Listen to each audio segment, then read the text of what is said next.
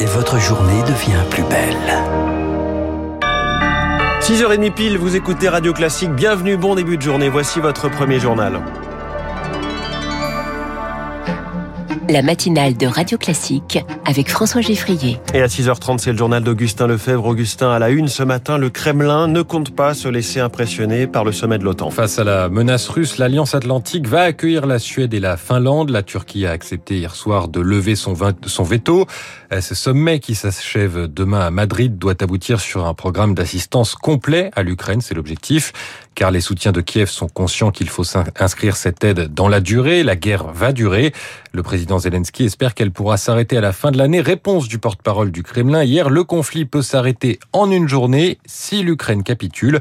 Une provocation qui montre que la Russie n'entend rien céder, selon le général Jérôme Pellistrandi, rédacteur en chef de la revue Défense nationale. Moscou n'a absolument pas changé dans ses objectifs de guerre.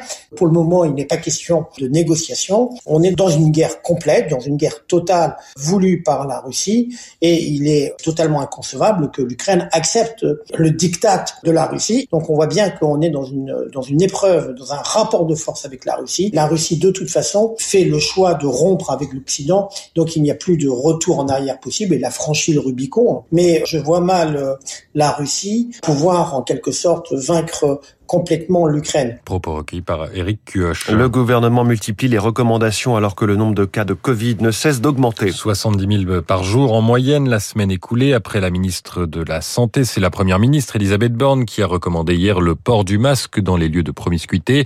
Elle appelle chacun à vérifier son schéma vaccinal. Un mail de sensibilisation à la deuxième dose de rappel va être envoyé aux personnes de plus de 60 ans et aux plus fragiles. Pour le moment, l'épidémie est maîtrisée, les admissions en réanimation n'augmentent que très peu. Pour que cela continue, il faut absolument que cette quatrième dose soit massivement injectée, estime Benjamin Davido, infectiologue à l'hôpital Poincaré à Paris. Ce qu'on craint, c'est de voir arriver en plein été, comme on l'a connu l'année dernière avec la vague Delta, des patients avec des formes sévères du Covid. Ces vagues sont toujours un enjeu pour le personnel hospitalier parce que il y a notamment une forte tension euh, sur l'hôpital en ce moment, vous le savez. Il faut préparer les Français les plus fragiles à des rappels réguliers et je crois que si on veut anticiper une vague de l'été mais surtout de l'automne, c'est dès maintenant qu'il faut commencer parce qu'on sait très bien, on l'a vécu, que ça prend du temps pour vacciner les Français. Le docteur Benjamin Davido répondait à Charles Ducrot. Après l'élection de Yael Braun-Pivet à la présidence de l'Assemblée nationale hier, les grandes manœuvres se poursuivent au Palais Bourbon. Demain, ça sera la constitution des commissions. Aujourd'hui, c'est la désignation du bureau de l'Assemblée. L'opposition peut prétendre à certains postes, mais avec des oppositions, la situation se complique car NUPES et RN revendiquent chacun le statut de première force d'opposition. Lauriane Tout le monde. Vice-présidence de l'Assemblée, le secrétariat, la questure, plus que la fiche de poste, c'est le symbole qui attire les députés. La questure, c'est ce qui euh, permet le bon fonctionnement de l'Assemblée nationale, la gestion du budget. L'insoumis Bastien Lachaud est candidat pour devenir questeur. Trois postes sont en jeu, dont un seul pour l'opposition. Nous sommes la première force d'opposition et ce poste nous revient. Problème à l'extrême droite de l'hémicycle, on réclame aussi la priorité pour les mêmes raisons. Le député du Rassemblement national, Jean-Philippe Tanguy, candidat à la très convoitée présidence de la Commission des finances. La façon dont fonctionne la NUPES, c'est de la piraterie parlementaires. Par exemple, ils vont demander quatre commissions d'enquête parlementaires, une par groupe.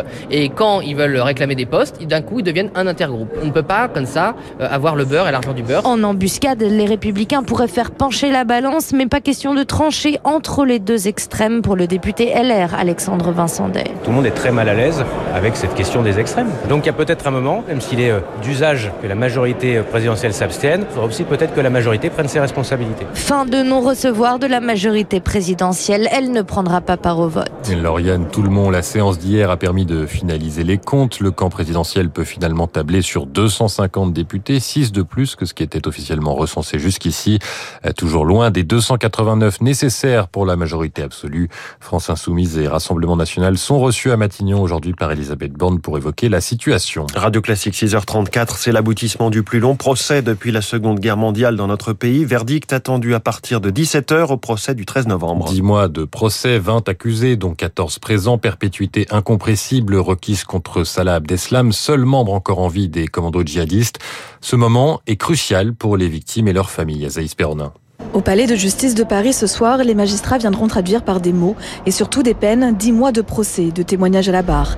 Mais Marie Dosé, avocate de l'un des accusés, prévient ce verdict ne viendra pas penser les plaies des victimes. Il ne faut pas faire dépendre euh, l'état de santé psychologique ou physique euh, d'une victime du sort de celui qui lui a fait du mal. Jamais. Donc vraiment, le verdict, c'est une page judiciaire qui se tourne, et cette page, elle leur appartient dans leur histoire, mais ce verdict ne doit pas être source soit de frustration, soit de joie. Elles n'iront pas mieux si l'un des accusés est condamné très lourdement. C'est pas vrai. Pour ce qui est du judiciaire, le verdict est un aboutissement. Mais sur le plan personnel, Jean Reinhardt, avocat de partie civile, y voit davantage une étape pour les victimes. Je ne pense pas que ça ne puisse être un point final, mais c'est un départ ou une continuité pour beaucoup. Je crois qu'il faut leur dire qu'il y aura peut-être un appel, mais ça sera dans longtemps, peut-être un an, deux ans, et qu'entre-temps, il faut euh, re-respirer et puis euh, s'éloigner un peu de ce, ce bouillon dans lequel on a tous vécu pendant un temps. L'avocat confie inviter ses clients à poursuivre leur chemin personnel en dehors de l'enceinte judiciaire, par un travail psychologique notamment. Azaïs Perronin aux États-Unis, révélation explosive hier sur les velléités de coup d'État de Donald Trump le 6 janvier 2021. Les partisans du président américain sortant avaient pris d'assaut le Capitole. Donald Trump a tenté de les rejoindre, selon le témoignage d'une ex-collaboratrice de la Maison-Blanche devant une commission parlementaire hier. Et puis au tournoi de tennis de Wimbledon en Grande-Bretagne, retour raté pour Serena Williams. L'américaine n'avait plus joué en simple depuis près d'un an.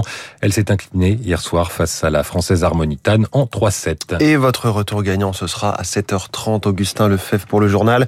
Si vous vous réveillez à l'instant, le 6h30 est à retrouver dans quelques secondes en podcast et sur radioclassique.fr. 6h36, un miracle dans la